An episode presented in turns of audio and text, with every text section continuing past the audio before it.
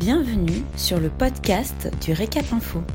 Ce podcast vous donne toute l'actualité de la semaine qu'il ne fallait pas louper. Un podcast réalisé par Célia Rigon et Romy Carrère. Vous écoutez l'essentiel de l'actualité de la semaine du 11 au 15 janvier 2021. Couvre-feu généralisé sur tout le territoire à 18h à partir du 15 janvier. Jeudi 14 janvier, le Premier ministre Jean Castex, accompagné d'Olivier Véran, Bruno Le Maire, Jean-Michel Blanquer, Elisabeth Borne, Roselyne Bachelot et Frédéric Vidal ont tenu une nouvelle conférence de presse. Ils ont exposé les prochaines restrictions sanitaires ainsi que de nouvelles aides pour les entreprises.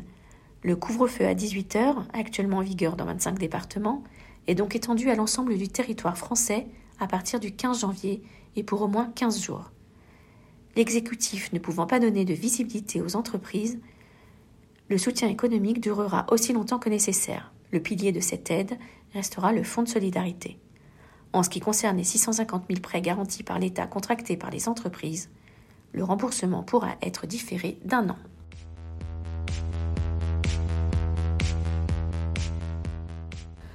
Emploi l'hôtellerie de luxe parisienne dans la tourmente. Entre l'absence de clientèle internationale, le secteur de l'événementiel à l'arrêt, les confinements et autres euh, couvre-feux qui se succèdent, l'hôtellerie de luxe parisienne souffre. Devant la chute de la fréquentation, les licenciements et les fermetures d'établissements sont de plus en plus fréquents dans les hôtels de la capitale. Parmi les premiers à avoir déclaré forfait, l'hôtel W Paris Opéra dans le 9e, déjà impacté par les manifestations des Gilets jaunes et les grèves de transport en 2019. L'établissement est désormais fermé définitivement, laissant une centaine de salariés sans emploi. D'autres hôtels de luxe de la capitale ont dû licencier eux aussi, comme le Westin Paris Vendôme dans le premier, qui supprime quant à lui 167 emplois sur 351.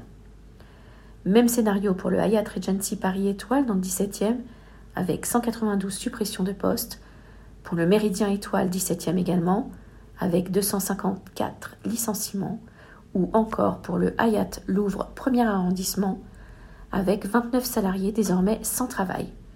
Chez Accor, le président directeur général Sébastien Bazin a annoncé, je cite, un plan de restructuration visant 200 millions d'économies et incluant la suppression de 1000 à 1200 emplois. Fin de citation.